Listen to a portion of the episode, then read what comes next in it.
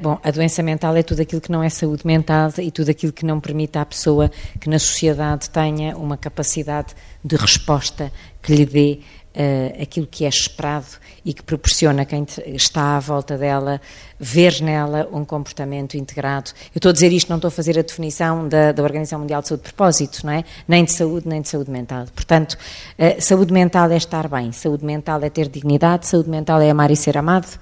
De facto, a saúde mental é aquilo que nós ambicionamos ter, aquilo que nós às vezes achamos que, enfim, que só acontece aos outros, a doença mental. E é, é, um espaço e um domínio em que eu gostava que nós todos nos, nos lembrássemos que podemos ser os outros dos outros. Ou seja, que há coisas que acontecem a outras pessoas que nos podem acontecer a nós e, portanto, é uma área da saúde que nós devíamos respeitar imenso para que nos conseguíssemos pôr verdadeiramente no lugar do outro, daquele que não tem saúde mental ou que tem menos saúde mental do que nós presumimos ter, porque também é essa a questão. E, portanto, no fundo, a saúde mental é onde todos queremos estar e onde nós que aqui estamos queremos que outros que não a têm tanto eh, também alcancem esse patamar. No fundo, eh, é uma ambição nossa de nós para nós e de nós para os outros. Vitor, porquê que na saúde mental ou na doença mental se usa o termo vamos arranjar um programa de saúde mental e na diabetes diz vamos arranjar um programa para a diabetes. Eventualmente porque a saúde mental e, a, e os psis têm esta coisa paradoxal e estranha. É que muitas vezes, de facto, andam em grandes, em grandes confusões ideológicas e todos muito preocupados. Não é? Tudo pelo doente e para o doente, mas às vezes sem o doente. E nós temos que decidir se queremos incluir, de facto, os utentes nisto e o que é que acontece? Nós olhamos para algumas observações e a percepção que eu tenho, pelo menos é a visão, é a forma como eu me coloco, é que acho estas coisas hum, normalmente muito manicaístas. É, há uma opinião de um lado e depois tem que haver uma opinião extremada do outro, quando, como tudo na vida, muitas vezes o conto é o caminho do meio, porque é isso que apela à nossa sensatez e à nossa lucidez. Sensatez e lucidez que vem muito eh, evocada e afirmada e, e, narrada por aquele doente que me impressionou, que é o, o José Leite. Acho que aquele doente atravessa, atravessa o documentário de uma forma em que diz tudo o que é preciso dizer e diz tudo, dá a opinião dele e até dá a opinião dele em relação a fechar ou não a fechar hospitais psiquiátricos, o que é que é, o que é que não é, porque nós enchemos a boca dizendo assim, é a prática baseada na evidência. Mas qual evidência? A evidência que nós mostramos ou a evidência que existe? A evidência não pode ser ideológica, nem para um lado, nem para o outro. Trabalhar em saúde mental é uma coisa de multidisciplinaridade, obviamente, e quem se habituou a trabalhar assim sabe que é assim e é assim que deve ser, com todos os agentes a intervir nomeadamente os utentes e as famílias. E nesse sentido, é evidente que, uh, uh, quando dizemos prática baseada na evidência, não podemos, não podemos dizer disparados como existem, existiam seis hospitais e fecharam e agora existem três. Isto é um disparate, isto não é baseado na evidência. Existem 3 mil utentes em camas do setor social para quase mil, não chega a mil em camas do setor público, para o mal e para o bem. Não é baseado na evidência. Isto é disparate. Porquê que a saúde mental está no fim da linha da saúde? Isso é transversal ao mundo, infelizmente, não é? Porque quando olhamos para o orçamento da saúde, a percentagem do orçamento da saúde que vai para a saúde mental, na melhor das hipóteses, a maior parte das vezes anda entre 4% e 8%. Há uns países simpáticos que têm 12%, França, Noruega, Luxemburgo, que têm 12%, e depois há países como o nosso, que na altura tinham 3%, depois subiram um bocadinho, a maior parte das, na, União Europeia, a maior parte das vezes entre 4% e 8%. Depois a Bulgária e a República Checa, que tem ali a volta de 1%. Portanto, o orçamento da saúde para a saúde mental é sempre pobre. E quando numa administração hospitalar está a gerir o orçamento, a saúde mental é o parente pobre. Isto é uma coisa que acompanha, não é só de Portugal, e acompanha muito aquilo que é o orçamentar em saúde, e por isso é que os recursos são poucos, e por isso é que quando se pensa num Programa Nacional de Saúde Mental, como sabem, é, vem de uma resolução do Conselho de Ministros 49 de 2008, e é um plano para 2007, 2016, e de facto muitas das coisas estão para fazer, e como o Dr. Álvaro Carvalho dizia, em 2014 tinha informações recentes que os cuidados continuados estavam a sair e, portanto, nós estamos em 2015. Provavelmente agora terão que sair, mas terão que sair por uma questão também política, porque politicamente interessa que neste momento apareça, e é importante que apareçam porque são fundamentais. A questão é como é que aparecem, qual é a rede, porque as opiniões divergem muito. Quem não está em saúde mental entende que rede de cuidados continuados é uma coisa que tem que circular, as pessoas têm que entrar em sair para ter números. E não se pode comparar os cuidados continuados físicos aos cuidados continuados de saúde mental. No que diz respeito ao tempo que as pessoas vão permanecer, à retaguarda que não têm, às famílias que não têm, como é que isto vai ser? Eu estou para ver e pago para ver, não é? Porque eu sei, porque tive reuniões onde as pessoas discutiam, estavam nos cuidados de saúde físicos e como a coordenação agora é única e é uma só, o que acontece é que as pessoas dizem, não, mas nós não queremos de apoio máximo, nem queremos de apoio moderado, porque lá eles ficam por tempo imprevisível. Só se for treino de autonomia, porque eles ficam por um ano. Sim, treino de autonomia de facto ficam por um ano, então lógica que sim. Mas existem, existem os, os chamados utentes de elevado grau de incapacidade, que são os que vão para as unidades de apoio máximos. E os utentes com elevado grau de incapacidade têm uma disfuncionalidade cognitiva e funcional enorme, como está definido no, no Decreto-Lei 8 de 2010, que fala dos cuidados continuados de saúde mental. Portanto, as pessoas têm que se entender. E muitas vezes o que acontece é que nós andamos à volta destas coisas ideológicas e que a prática baseada na evidência temos que perceber e decidir o que é que é evidência. Nessa linha de pensamento, a doença mental tem muito de um trabalho contínuo, isto é, ao longo da vida. Como é que só agora, no século XXI, é que começa a surgir a ideia do programa de saúde mental, de cuidados continuados na saúde mental? Primeiro, dizer que isso acontece em Portugal, porque nós começamos a falar, estas coisas começam-se a falar lá fora bastante antes. Uh, efetivamente, a partir dos anos 50, começou-se a falar da saúde mental numa outra perspectiva. Uh, aliás, uh, isto é engraçado porque, enfim, já agora vale a pena dizer, só para, nos lembrarmos, a partir dos anos 50, quando apareceram os neuroléticos, assim chamados, não é? Uh, foram possíveis outras abordagens e depois, realmente, aqui no século XXI, existe este documento que surge, mas efetivamente, em Portugal já se faziam coisas para trás do que o século XXI e mais do que isso noutros países, começando nomeadamente Itália, etc., muitas coisas começaram a ser planificadas antes. O que eu acho é que foi acontecendo sempre uh, ao longo dos tempos e, e, e enfim, uh, e se calhar nas últimas cinco décadas entre Portugal e lá fora, eu acho que o que foi acontecendo é que nós uh, íamos sempre pensando, ou quem estava nestas coisas da saúde mental, da reabilitação de pessoas com doença mental, na perspectivação da, da desinstitucionalização, etc., foi tendo sempre a ideia e foi sempre percebendo e, e tendo como foco que as pessoas com doença mental tinham que ser tratadas de uma maneira diferente daquela que tinham sido tratadas até determinada altura. Porque também não nos podemos esquecer que aquilo que foi transversal às pessoas com doença mental foi a procura, ou a abordagem das pessoas com doença mental, foi a procura da dignidade. Ou seja, antes de São João de Deus, antes de Pinel, antes disso tudo, as pessoas com doença mental andavam na rua ou andavam em jaulas. E depois houve uma altura, durante um tempo, que a forma de garantir a dignidade dessas pessoas era realmente colocá-las em hospitais psiquiátricos.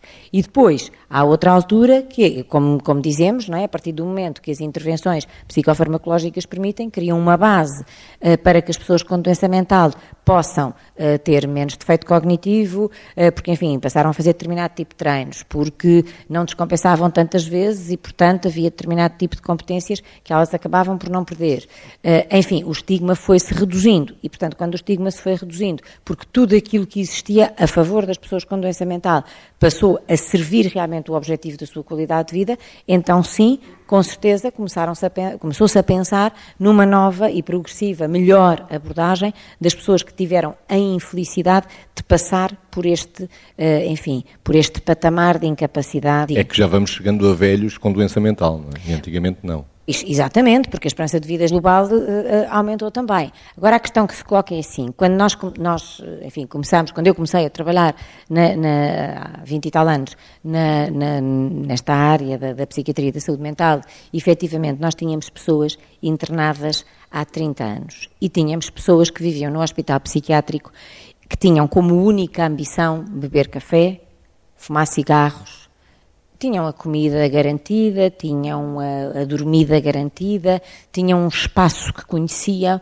que conheciam, tinham um contexto a, a, esse espaço, ou seja, as lojinhas à volta e tudo aquilo quando podiam andar cá fora que conheciam, portanto o mundo delas era muito reduzido.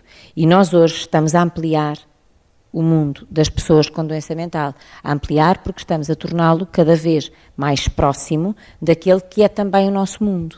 Ou seja, o mundo que nos dá acesso a tanta coisa, também às pessoas com doença mental, vai dando mais acesso a mais coisas. Agora, a questão põe-se: nós não podemos fazer generalizações. E, portanto, não podemos achar que todas as pessoas podem alcançar os mesmos benefícios, que todas as pessoas têm vontade de alcançar os mesmos benefícios e que, efetivamente, nós podemos ser. Hum, digamos, ajudadores das vontades das pessoas com doença mental, por maiores que sejam as suas dificuldades, mas não podemos ser fabricadores de uma vontade que elas não têm e muito menos responsáveis pela frustração que elas podem vir a ter se lhes criarmos expectativas que elas já não tinham e depois não as pudermos continuar a suportar, ou seja, as questões da segurança, por exemplo ao suporte financeiro eh, mais ou menos garantido para um determinado tipo de unidades. E depois, quando passar o tempo em que as pessoas eh, podem estar ali, o que é que lhes acontece? Criamos nelas necessidades que elas antes não tinham. Não sei se era bom não as terem, mas se nós lhes criamos e as despertamos, também somos obrigados a continuar a responder e a satisfazer essas novas necessidades. Vitor, ainda os cuidados continuados. E ainda voltando também à, à, questão da pergunta se saúde, se doença. É claro que nós, em relação à saúde, o que temos que fazer é a prevenção da doença e a promoção de saúde e também aí os dinheiros para a saúde mental, depois dentro da saúde mental também não vão para essa área. Que devia também haver, de facto, esta preocupação com a promoção da saúde e a prevenção da doença. E, por outro lado, temos de ter alguma atenção, que muitas vezes estamos a falar pelas pessoas, quando dizemos, eu tenho urticária com um termo que é a pessoa com experiência de doença mental. Os utentes não dizem isso. Os utentes dizem, eu tenho uma doença mental. Mas porquê? Com experiência de doença mental. Qual é a questão? Ah, é porque assim está-se está a discriminar pela positiva. Discriminar pela positiva é uma forma de estigmatizar. Acho desnecessário. Acho desnecessário e o utente não mandatou não me mandatou para eu dizer que é pessoa com experiência com doença mental, porque como no filme se viu, o José Leite e o José Crespo e mais alguém disse eu tenho uma doença mental. Qual é a questão? em relação a, aos cuidados continuados, vamos lá ver. A, a questão é esta, é esta. Fundamental haver cuidados continuados. E fundamental também nós não sermos provincianos no sentido de querer, querermos transportar coisas, eventualmente de outros países, sem percebermos o que é que se passa no nosso e como é que é o nosso. Todos nós percebemos e achamos que, tendencialmente, as pessoas estarão melhor na comunidade. E é isso que nós. É, eu fui treinado também assim. Agora, o que eu não posso esquecer é na relação com os utentes em particular que tenho, que um utente pode-me dizer, bom, eu até percebo que vocês estão a fazer um grande esforço para me reabilitar, mas acho que estão a tentar colocar um, um motor de um Ferrari num Fiat Uno. E isto foi o que, o que, disse o Pedro. O Pedro não está ali, é um utente meu. E, portanto, eu tenho, eu tenho que perceber, e eu tenho que perceber que ele teve na comunidade e que não aguentou e que é novo e teve que vir, e teve que vir para dentro da instituição. E, e tenho a responsabilidade, tendo uma instituição, de criar uma cultura e uma atitude reabilitadora nas instituições que existem enquanto existirem e enquanto eu não tiver alternativas na comunidade. Porque se eu tiver alternativas na comunidade que me suportem de uma forma progressiva, sensata, equilibrada este processo, então eu tenho legitimidade ética para dizer que estou a fazer alguma coisa com pés e cabeça. E, portanto, este processo tem que ser um processo progressivo, adequado, equilibrado e percebendo se existem recursos humanos para tal, se existe financiamento para tal, para que depois as expectativas não fiquem, não fiquem frustradas. Não está em causa aquilo que são os princípios orientadores da Organização Mundial de Saúde e do que seja.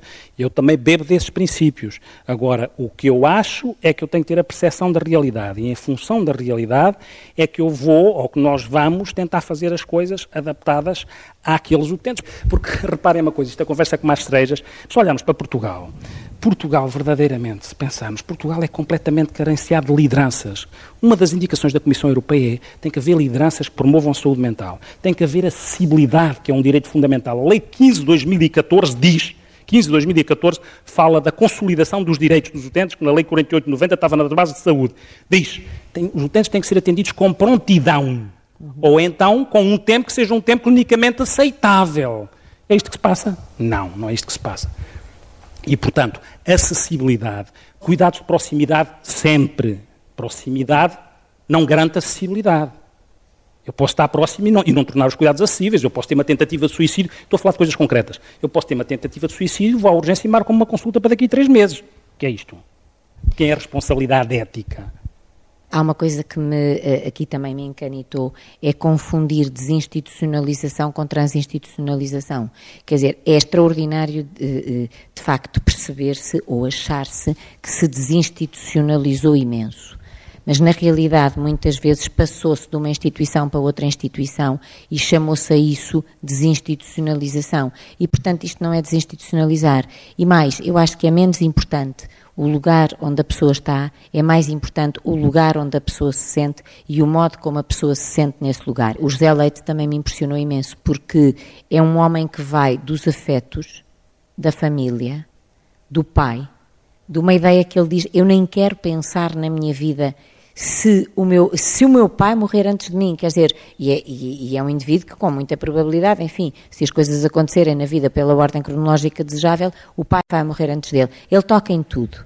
Toca na maneira como se sentiria se não tivesse a ideia de proteção e segurança do, uh, do hospital, toca no tempo e toca na dor do passado. Quer dizer, no arrependimento de um passado que já não muda e que ele tem pena que tenha sido assim. Isto é sentir. Isto é a verdade da vida. Eu chamo-me Filipa Palha e sou psicóloga. Este programa e agora os comentários mostram claramente que nós temos todo o conhecimento e todas as fontes necessárias para fazer bem. Ou seja, temos pessoas não com experiência de doença mental, mas com doença mental, que falam e que partilham das suas necessidades e daquilo que lhes falta.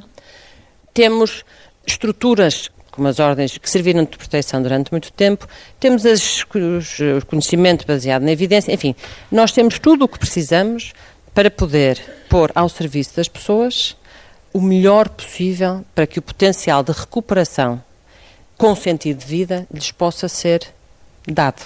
É um direito, penso que é um direito que tem a parte ética subjacente, é um direito humano, acima de tudo, e é eticamente, deve ser eticamente defendido. Lamentavelmente, as pessoas responsáveis e que deveriam ser os primeiros a, a, lutar por isso, baseiam todas as suas opções nos disparates que ainda há bocadinho o Dr. Vitor Cotovio referiu.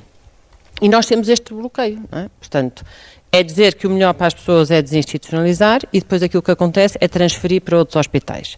Nós dizemos que é melhor para as pessoas irem para a comunidade e não temos alternativas nas comunidades. Nós impomos aquilo que é a nossa ideologia.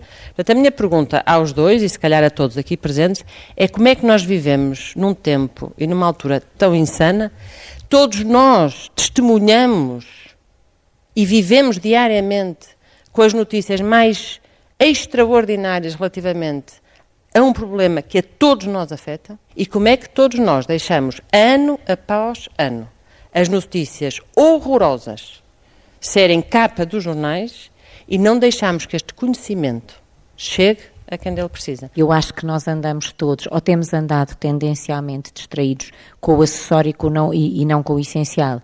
Nós temos recursos, temos conhecimento, temos recursos humanos, temos conhecimento, temos uh, se, evidências, temos tudo isso.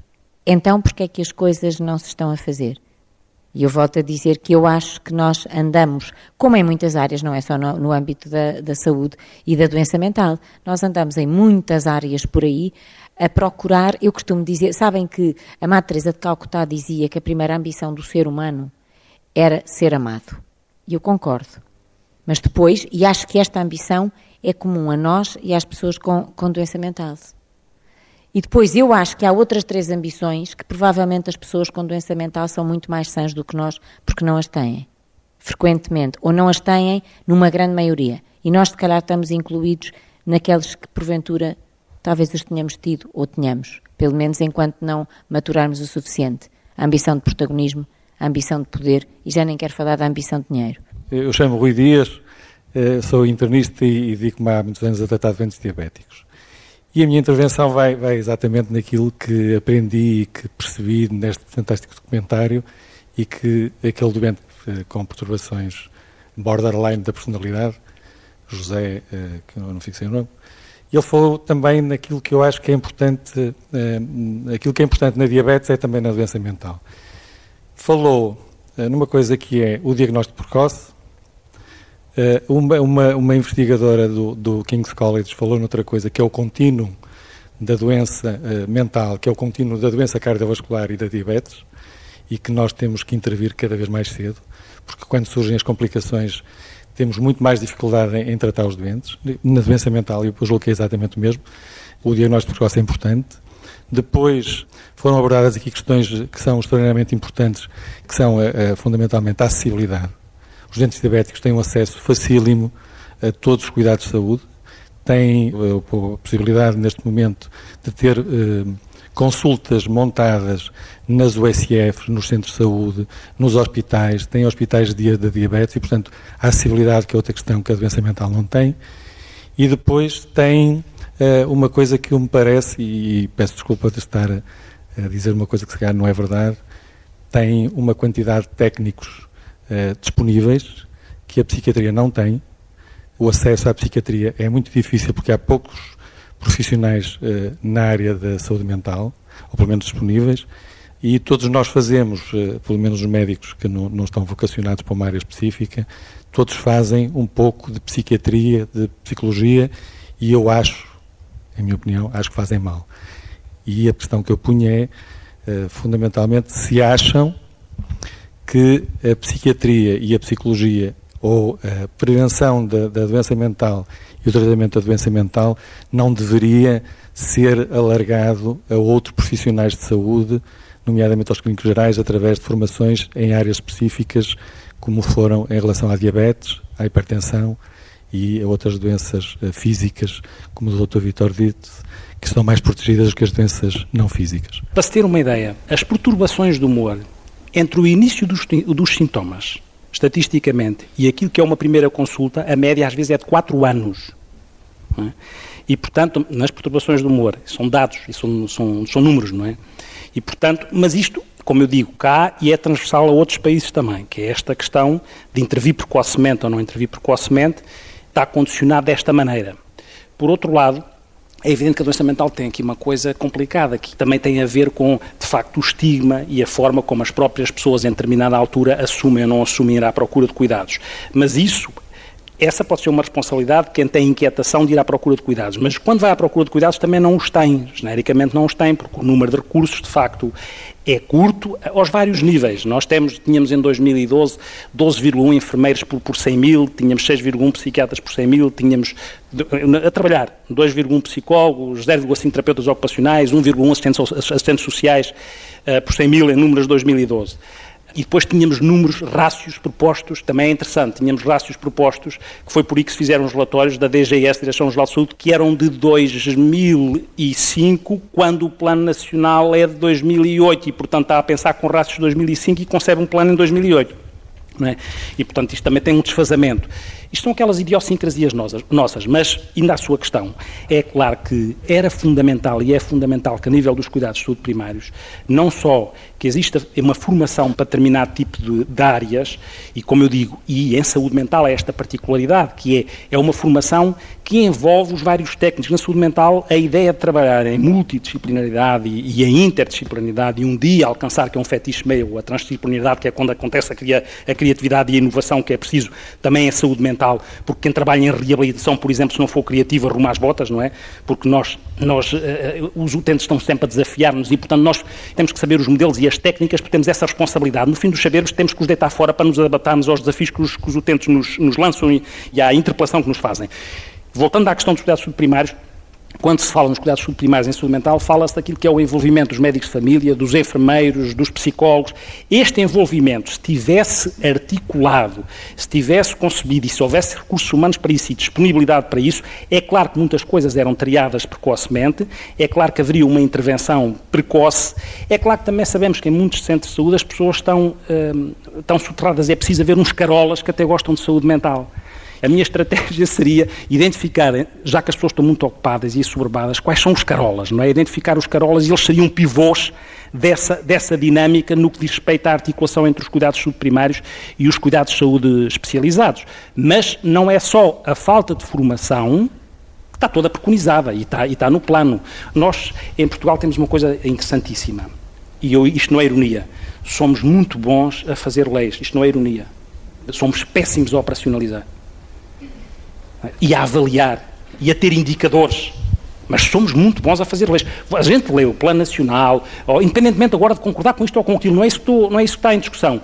Lê os documentos e os documentos são bons. Os documentos são bons. A questão é como é que se operacionaliza, como é que se avalia, como é que se depois, em função de indicadores, se vai perceber para que caminho depois é que se vai, se for preciso mudar. E, portanto, não é só depois, a formação está prevista, não é só não haver a formação, é depois a articulação entre os cuidados de saúde primários e os cuidados de saúde especializados. Em alguns sítios existe, atenção. Estamos a fazer aqui, não estou aqui a evocar ou a fazer um registro velho do Restelo. Há sítios a funcionar bem. Há sítios a funcionar bem. A questão é, na dimensão do que deveria haver, é curta porque há, há, ilhas a funcionar bem e a funcionar como se deve funcionar e com equipas comunitárias de saúde mental e com uma boa articulação entre os cuidados super... sítios a funcionar bem. Mas não é isso que é o geral. E as pessoas daqueles sítios, as pessoas dos outros sítios, não são beneficiadas em relação aos sítios onde as coisas funcionam bem. Joaquim Lopes, Colégio de Especialidade de Enfermagem de Saúde Mental. A questão que se coloca, e é eu gostava de vos ouvir sobre isto, se de algum modo faz sentido que possa existir um pacto de regime que uh, lance os alicerces da mudança que nós uh, procuramos fazer, tanto em matéria de, enfim, uh, doença mental, quanto em matéria de saúde mental. Nós não falamos aqui, por exemplo, mas foi uma ligação que foi feita também a partir do Plano Nacional para a Saúde Mental com a dimensão da, da saúde mental, em particular em contexto escolar. Ou seja, o Plano Nacional para a Saúde Escolar, neste momento, tem como eixo central a saúde mental, o que eu acho que é louvar. Bom, uma vez mais, é um bom documento, vamos ver o que é que vai acontecer a seguir. Mas também é verdade que vamos ter uma alternância democrática, ou pelo menos um momento em que isto pode jogar em outubro. Em outubro, em outubro, exatamente, é? há de ser por aí. E se quem vier a seguir pensar de outro modo? Ou seja, em que medida é que a própria sociedade pode servir de garante para que aquilo que são as mudanças que precisam de acontecer aconteçam independentemente das ideologias políticas e dos momentos hum, políticos. Em relação a, a, a pacto de regime, com certeza que sim. Nós temos uma coisa em Portugal complicada ainda, que também tem a ver com a nossa cultura, que é, comparando com outros países, as nossas famílias, agora criou-se uma federação, eh, a Federação das, das, Famílias das Pessoas com Doença Mental, mas quando, quando comparamos com outros países, a dinamização e a dinâmica das famílias e dos próprios utentes é muito maior, das pessoas com doença mental. E, portanto, culturalmente, eu acho que ainda temos um caminho a fazer para que depois o lobby que resultasse daí, que é um, um lobby com significado, porque vem de dentro, uh, tivesse essa, esse, fosse impactante dessa maneira. Mas, de facto, comparando com muitos países, nós, nós uh, as nossas famílias, não sei porquê, as nossas famílias ainda não têm esta capacidade e esta disponibilidade para se associarem mais. Isto para dizer, pacto de regime, com certeza que sim, porque nós sabemos que não é só mudar de governo. É que muda o Ministro da Saúde e a saúde mental pode mudar como já aconteceu. Mas este processo da culturação e das pessoas se habituarem às coisas e as coisas depois funcionarem de uma forma que já é desestigmatizante e que. Veja esta coisa particular, que eu, num dos primeiros Conselhos Nacionais, muito tempo, já há muito tempo, disse a mim uma coisa que eu não compreendi e continuo a compreender. Como é que o Conselho Nacional da Saúde Mental tem representantes de todo lado, não tem no Ministério da Educação? Porque se nós queremos fazer caminho em relação à saúde mental e ao diminuir do estigma e tudo isto, é a nível das escolas que esse processo se faz, e, não é? mas não tem um representante, no entanto, tem um representante de, de tudo e mais alguma coisa, e muito bem, não é essa a questão. A questão é que devia ter um representante do Ministério da Educação para que tivesse esse poder de junto do Ministro da Educação, como, como agora nós vimos com esta pessoa do Ministério da Justiça, que é completamente capaz, e uma coisa que estava para. Lá está, quer dizer, pois, aqui, as leis são boas, mas naquilo que é complicado regulamentar fica muitos anos. O artigo 46, que era a, regula a regulamentação da gestão de património dos doentes mentais não declarados incapazes, estava regulamentado desde 98, pela primeira vez. Porque estava uma pessoa completamente dinâmica e percebe o assunto, e a gente sente naquela mulher que ela percebe do assunto, pela primeira vez, provavelmente vai ser feita uma proposta à Assembleia da República, se for a tempo, porque o documento está gizado para, para este assunto. Mas isto é desde 98. E, portanto, sim, pacto de regime. Eu não sei é se realmente a saúde mental tem esse. Nós que somos da saúde mental achamos que sim deveria ser. Eu não sei se a saúde mental tem esse impacto quando se compara com a oncologia ou com os cardiovasculares. Sabemos é uma coisa. Sabemos uma coisa interessantíssima isto que é paradoxal. Mesmo em termos de pensar politicamente e economicamente e financeiramente. Se a carga das doenças mentais, quatro das seis principais que têm a ver com anos de incapacidade resultado de doença, são doenças mentais. Portanto, se a carga é esta, se o que isto implica em termos de recursos financeiros gastos, então faria sentido investir, porque estávamos a investir num país e no equilíbrio financeiro de um país. Por que raio? Não é? Por que raio? E isso não é inventado, toda a gente diz, todo mundo diz isto. A carga representa anos de incapacidade, vividos com incapacidade, é esta. Mas depois o investimento é o que é em relação à saúde mental e em relação ao orçamento para a saúde. E, portanto, não sei se temos esse, se temos, eh, deveríamos ter na nossa perspectiva, mas esse poder de dizer não, isto tem esta importância e não, e não era preciso Portugal, porque a, União, a, Comissão Europeia diz isso, a Organização Mundial de Saúde diz isso, Mas depois, quer dizer, os orçamentos também, pronto, há orçamentos de 12%, mas também não sei se, se isso é, é, tudo, não é se isso é tudo. Margarida? Eu não sei se o pacto de regime é exigível, mas pelo menos era muito desejável, não é? Não sei se pode ser exigível, mas pronto, enfim.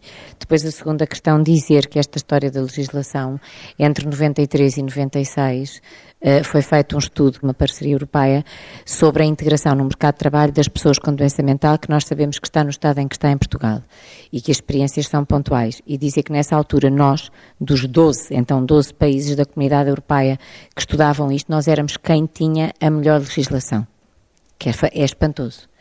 E depois, para reforçar a questão da deshospitalização, eh, nós sabemos o que é que aconteceu em Itália, também sabemos o que é que aconteceu em Inglaterra. Em Itália, a seguir a 78, eh, sabia-se muito bem o que é que não era bom, mas não se sabia quais eram as respostas que iam substituir o que não era bom. E depois deshospitalizaram-se e aumenta a criminalidade e aumenta não sei o quê e tal, tal, tal. Porquê? Porque depois a sociedade foi integrada por doentes sem abrigo descompensados que também não é exatamente aquilo que nós pretendemos. Não é? Bem, José Castro, sou jurista do grupo parlamentar do Bloco de Esquerda e a questão concreta que eu, enfim, suscito aqui não é propriamente para ser só respondida, acho que a resposta é de muitos de nós, ou de praticamente todos nós, é de, eh, enfim, se nos dizem que estes programas de austeridade com muito cortes nas despesas também necessariamente da saúde, eh, vão durar 10, eh, 20 anos, para além do que já durou, o, que será desta forma de abordar eh, a doença mental e os seus problemas. Uma das coisas que será certamente é que muitas das pessoas para quem hoje precisávamos de trabalhar já não existem, não é? Uh, por isso será, será um bocadinho a morte sem vida de muita gente que, que passou por aqui, que teve uma doença mental e que não teve oportunidade de ter oportunidade. Era só para comentar, porque acho que não fez propriamente uma pergunta, era só, era só um comentário ao seu comentário. Uh, boa tarde, o meu nome é Luís Sá, sou enfermeiro, sou uh, especialista em, em, enfermagem de saúde mental e toda a minha formação, o meu interesse foi sempre em termos de formação na área da psiquiatria e da saúde mental. Nós, de facto, somos um país de brandos costumes uh, e um país de grandes costumes, com orçamentos diminutos e, pou, e, e, pouca gente a reclamar dos orçamentos diminutos. Aquele fraco orçamento de que o Dr. Vitor Cotovia dizia, destinado à área da saúde mental, teria sido importante dizer também que cerca de 86% do orçamento destinado à saúde mental são gastos com custos do pessoal. Mas então a minha teoria sobre a dificuldade que temos vindo a ter ao longo dos tempos em encontrar esse meio termo tem justamente a ver com, na minha opinião, sermos de facto um país de brandos costumes. Digo isto porquê? Porque, como sabemos, em diversos países da, da Europa e não só, de, da América também, se processou, uh, durante os anos 60, 70 e 80, uma ruptura epistemológica com a psiquiatria. Em Portugal não houve propriamente um movimento antipsiquiátrico. Eu, pessoalmente, não gosto nada do termo antipsiquiatria porque acho que a psiquiatria, apesar de ter sido um árbitro social eh, bastante veemente em tempos, em Portugal também, país de brandos costumes, nunca houve essa proeminência da psiquiatria enquanto árbitro social. Mas o que também não houve foi, de facto, essa ruptura em termos epistemológicos da separação entre aquilo que é doença mental e aquilo que é a ausência de doença mental, tais são as dificuldades em se definir.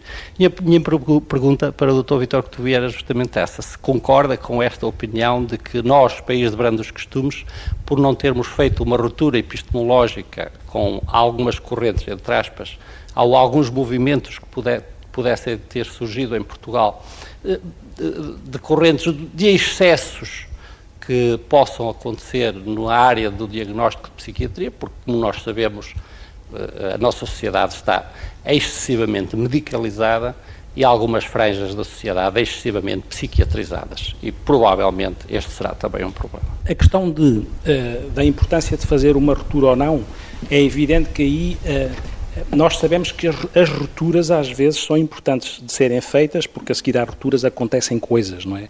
Eu tendencialmente eu posso achar, é evidente que um, na vida é importante haver revoluções, não é?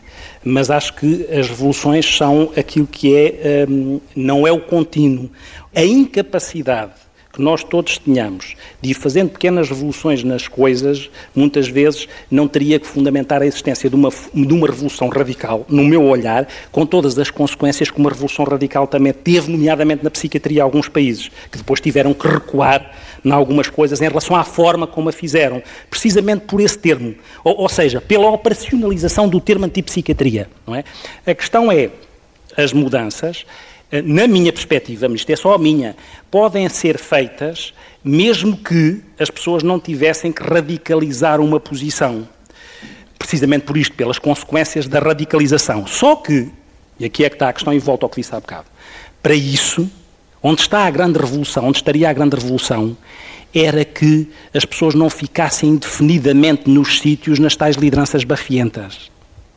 Ou seja, houvesse mais espaço para que pessoas que têm outras ideias pudessem partilhar dessas ideias, pudessem discutir essas ideias, porque às vezes, às vezes nem é só isso, às vezes até parece que se discute as ideias, mas faz-se tudo da mesma maneira. Muitas vezes parece que se está a ouvir os outros, mas não se faz nada com isso, que é um vício também um bocadinho português. Estamos a ouvir os outros, mas não se faz nada com isso. E esse vício está condicionado pelos tipos de liderança, que são tudo menos lideranças. Lideranças autênticas são lideranças éticas, que servem, que têm causa pública, têm bem comum. É teoria, mas é assim que é. Depois há pessoas que estão mais próximas e pessoas que estão mais longe. Nós olhamos para nós e temos que assumir, e temos que assumir que a gente onde é que está a causa pública? onde é que está o bem comum? Onde é que está o maior bem? Quer dizer, isto não é propriamente. Não estou aqui a fazer nenhum tipo de comício, é o que me parece. Muito obrigada, Ana Sofia Carvalho, Universidade Católica Porto. Eu queria só fazer um, um pequeno comentário, porque falou-se falou muito de olhar. Uh, e realmente, quer dizer, eu acho que quer eu, quer a professora Susana, uh, quer o Diogo, uh, quer as pessoas que estiveram envolvidas neste documentário, perceberam que o olhar era fundamental. E essa experiência começou exatamente por uma experiência que eu tive com Mésicles, que foi a nossa presença na Comissão de Ética. Eu fui para a Comissão de Ética e não tinha nenhum contacto com o doente mental. Portanto, tinha as questões da bioética todas arrumadas, as teorias todas feitas. E quando começamos a discutir, eu percebi que o doente mental é um doente completamente diferente dos outros doentes. E, portanto, que eu, do ponto de vista ético, nunca poderia tomar uma deliberação ou não, nunca poderia tomar uma decisão ética sem perceber o contexto daquele doente, que era um doente tão particular e um doente que nos punha tantos desafios. E, portanto, desde essa altura que as nossas reuniões começaram a ser nos sítios onde os estudos se iam fazer e com os doentes que iam ser intervencionados ou que iam participar no estudo. Uh, e, portanto, é, é esse olhar. E, e eu percebi muito, muito facilmente que era impossível fazer ética se, se nós não tivermos este olhar de proximidade. Porque o soi-même como un autre, ou outro como eu, do Paulo Ricard, no, no, doente mental é um, é um outro muito diferente. E, portanto, é um outro que nós conseguimos muito dificilmente realizar. Uh, e, portanto, é, é essa função e foi esse olhar que nós quisemos trazer para o público em geral. Uh, e que, quando falamos de lideranças, eu acho que é importante, com certeza, que alguém que vai fazer uma lei de saúde mental, ou um deputado que vai discutir uma lei de saúde mental, devia passar um dia, dois dias no telhado, devia passar um dia, dois dias uh, em Barcelos ou numa instituição, para perceber exatamente o que é que é, de que modo é que aquele outro pensa e de que modo é que aquele outro sente que ele realmente, eh, sentado na Assembleia da República, certamente vai ter as maiores das dificuldades em fazer uma lei para aquele outro tão especial. Vamos à última questão. O meu nome é Susana Magalhães, faço parte da equipa que produziu o documentário, fui guionista e eu uh, o que aprendi com este contacto com uh, as pessoas com doença mental foi, primeiro, desaprender o aprendido. Depois, a valorizar de facto os profissionais que trabalham com as pessoas com doença mental, porque tivemos testemunhos de profissionais eh, de excelência e que dão todo esse apoio afetivo eh, que de facto, que a doutora Margarida falou, nós todos precisamos de ser amados e, e eu acho que de facto é a grande carência nesta área, é esse ser amado. E a pergunta que eu, que eu gostava de fazer é como é que perspectivam a promoção da saúde mental nos jovens em Portugal? Eu acho que uh, talvez seja, quer dizer, sonho, que talvez seja mais fácil intervir com os que são os mais novos, na medida em que, tendencialmente, também à medida que todos, eh, todas as pessoas possam, todas as pessoas, enfim, técnicos de saúde, que possam ser mais informados, podem ajudar a que se intervenha precocemente, por exemplo, numa primeira crise e que as pessoas não tenham que passar necessariamente por períodos longos de institucionalização. Ou seja, eh, pode ser, como estamos a trabalhar nestes domínios todos, pode ser que efetivamente não se tenha que institucionalizar prolongadamente e que isso tenda a ir enfim, a ir acabando. E por isso há uma esperança no sentido de, uh, bom, uh, vamos fazer psicoeducação para famílias, vamos uh, articular com, com a educação, obviamente, vamos, vamos fazer tudo para que estes agora não possam ser aqueles que daqui a 30 anos já viveram 30 anos num hospital psiquiátrico, aqueles que têm hoje 20. Mas depois deixem-me contar-vos uma mini história que o John Lennon dizia, ou contava de si mesmo, escreveu, que era quando ele era criança, a mãe uh, dizia-lhe que a chave da vida, a chave para, para a vida, era ser feliz. E ele foi aprendendo aquilo. E quando foi para a escola e aprendeu a escrever, uh, um dia a professora pediu que um, ehm, os alunos escrevessem o que é que queriam ser quando fossem crescidos. E ele escreveu feliz. E a professora, ao recolher os papéis, olhou para o dele e disse que ele não tinha percebido nada da abordagem que ela tinha feito. Ela queria saber o que é que queriam ser quando fossem crescidos. E ele respondeu-lhe: Pois, talvez a senhora professora não perceba nada da vida. Imagine there's no heaven.